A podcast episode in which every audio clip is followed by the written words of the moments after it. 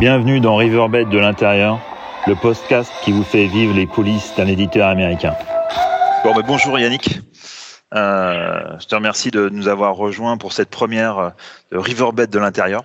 Je suis Olivier Guitoni, je suis manager compte manager chez Riverbed et j'ai la joie d'accueillir Yannick, Yannick Damour. Euh, je te laisse te présenter tout d'abord. Alors, ouais, moi, Yannick Damour, comme, comme tu l'as dit, alors je travaille pour Riverbed depuis maintenant une dizaine d'années. Et euh, pour commencer, je viens du réseau pur où j'ai commencé à configurer des switches et des routeurs, faire un petit peu d'architecture. Et en fait, euh, dans cette première mission, on m'a demandé de plus en plus à faire des audits de performance, puisque à chaque fois qu'il y avait des problèmes, c'était lié au réseau. Et, et de fil en aiguille, c'est comme ça que j'ai commencé à faire du monitoring, euh, de l'analyse, et, et, au bout d'un moment, j'ai basculé dans le monde de Riverbed. Et alors, donc, tu, je, je travaille tu as basculé du côté sombre de la force. c'est exactement ça. Mais, mais en même temps, j'avais euh, cette appétence parce que souvent quand on fait du réseau, on va configurer nos, nos routeurs, nos, nos routes en OSPF, en BGP, mais ce qui m'intéressait aussi, c'est de savoir est-ce que ça fonctionnait vraiment pour les clients. Donc c'était intéressant de l'autre côté. Ouais. Euh, donc j'appartiens à, à l'équipe PS, euh, Professional, Professional Services de Riverbed, et, euh, et donc notre euh, notre but est vraiment d'aider les clients à utiliser le, le portfolio euh, en sachant que le portfolio couvre aujourd'hui toute la chaîne de communication du modèle OSI. Et, et, on peut aller du poste client jusqu'au serveur. Et, et, en fait, ce que j'aime bien côté PS, c'est que on va quand même avoir une, une idée de service qui est vraiment à forte valeur ajoutée. Ça, c'est c'est mon avis. Mmh, tout à fait, ça c'est la partie customisation en fait qui, euh, qui est à ta main. Le point important que je relève pour nos auditeurs, c'est le fait que quand on parle de, de, de des solutions de Riverbed, c'est en particulier euh, la partie euh, monitoring visibilité, donc euh, côté réseau. Hein, on peut utiliser le sigle NPM par exemple pour la désigner.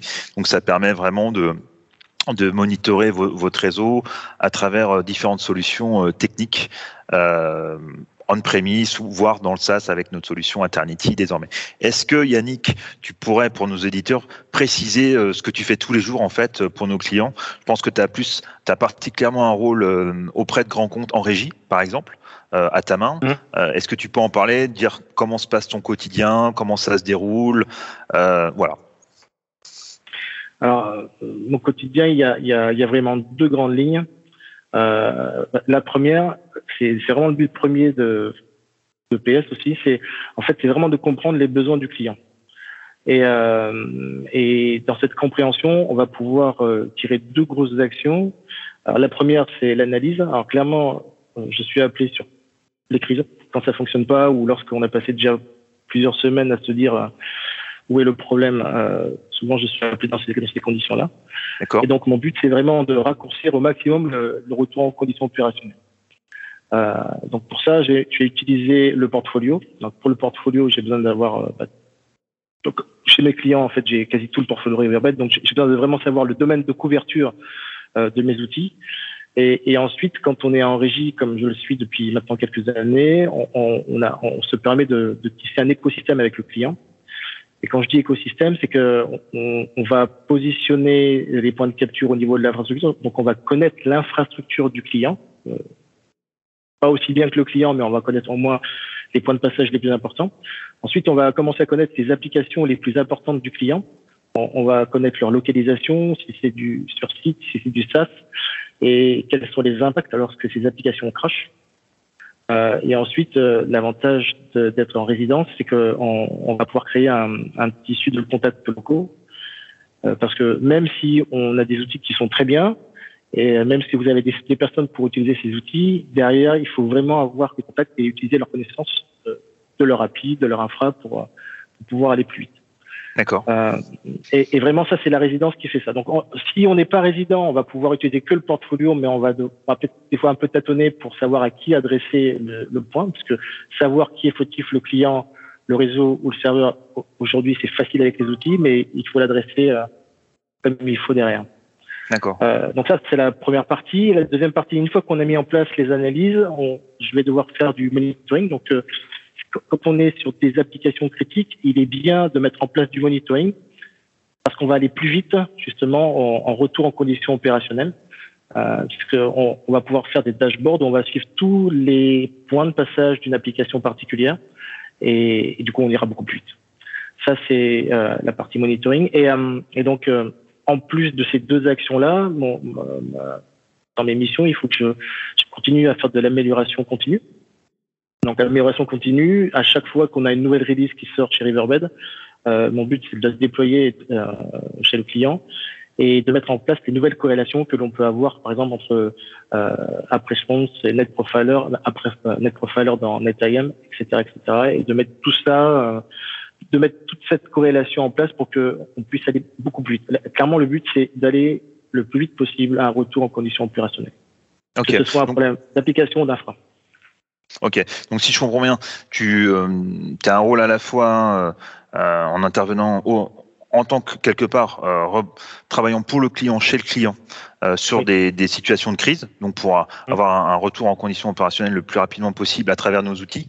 Euh, tu as aussi l'avantage de, de bien t'insérer dans le dispositif dirais, organisationnel du client, à la fois en, en termes de services et d'architecture pour bien comprendre en fait les, les tenants et les aboutissants et peut-être présupposer ou mieux analyser plus rapidement euh, les, les, les, cas de panne, éviter les finger points chez, chez le client aussi, que les gens se renvoient la balle. Donc ça, je pense, que ça va être un point, un point diplomatique important euh, euh, chez le client que, que tu assumes, Yannick. Et puis après, il y a bien sûr le fait que, et je te rejoins totalement, on est dans un univers mouvant où les, les choses évoluent sans arrêt et tu es amené en fait à à te mettre à niveau en fait par rapport aux évolutions technologiques, hein, si j'ai bien suivi euh, ce que tu m'as dit. Oui, les, outils euh, et, aujourd'hui l'IT devient de plus en plus compliqué avec euh, l'hybridation des, des, réseaux. Donc on est obligé de pouvoir mesurer à différents points, même si c'est pas sur le site du client, et de faire en sorte qu'à la fin on retrouve la, la, la visibilité que l'on a parfois perdue en, en, faisant que du SaaS. D'accord. Euh, et le dernier point, donc sur l'amélioration continue, comme on, a expliqué juste à l'instant que les réseaux étaient de plus en plus complexes, euh, donc chez mon client, euh, sur sa demande, on a mis en place un confluence sur lequel on va mettre des articles d'utilisation des produits. Euh, et l'idée, c'est de pousser ça jusqu'à des use cases que le client peut demander. parce que je ne sais pas trouver tel client et savoir ce qu'il fait à un instant T. On est capable de faire des use cases en fonction des produits pour pouvoir faire ça. Et, euh, et, dernièrement, ce que l'on a mis en place avec euh, avec un avant-vente Riverbed, on a mis en place des workshops. Donc tous les mois, euh, avec le client, on va faire une sensibilisation à un produit particulier, euh, savoir son cadre d'utilisation. Donc ça, c'est fait par l'avant-vente. Et moi derrière, je vais faire l'utilisation la, de ce produit directement dans le contexte client. Et, et on, on, a on a quand même un bon retour puisque ça permet de de refaire un, un, rafraîchissement de ce que peut faire un outil. Mmh, c'est parfait. C'est vrai qu'il peut y avoir des déperditions en cours de route et, euh, et, et, du coup ça, bah, tu maintiens en fait une optimisation up-to-date de l'utilisation en fait des, des ouais. solutions Riverbed en même temps chez les clients. Et qu'est-ce qui euh, alors j'ai peut-être une double question hein, si, si euh, quelle serait une pour toi une des plus belles anecdotes dans, dans ton métier ou un, le plus, un des plus beaux souvenirs que tu aimerais partager avec nous euh, avec, et avec les auditeurs euh, et qui t'a marqué au, au, sein de ta mission? Euh, voilà, je te laisse libre cours. Qu'est-ce qui t'inspire? Ou alors les, des choses que tu aimes particulièrement faire, hein, à ton libre choix, comme, te, comme tu le sens. Soit une anecdote, soit, soit ce que tu aimes particulièrement faire. Non, je vais, je vais, rester sur ce que j'aime particulièrement faire. Euh, clairement, alors depuis dix ans, j'ai appris énormément de choses, euh, donc grâce à Riverbed et grâce aux produits, et surtout grâce aux, aux, aux audits que, que l'on fait. En fait, tous les jours est différent. Tous, tous les jours, on va travailler sur une problématique différente, on, on, on, avec toujours la même finalité, c'est pourquoi est-ce que ça ne fonctionne pas et comment on peut faire pour accélérer euh, euh, le fonctionnement d'une application. C'est souvent lié aux applications. Et, et j'avoue que ça, c'est hyper gratifiant. Alors c'est un peu fatigant parce qu'on on doit apprendre plein de techniques différentes sur plein de produits différents et, euh, on...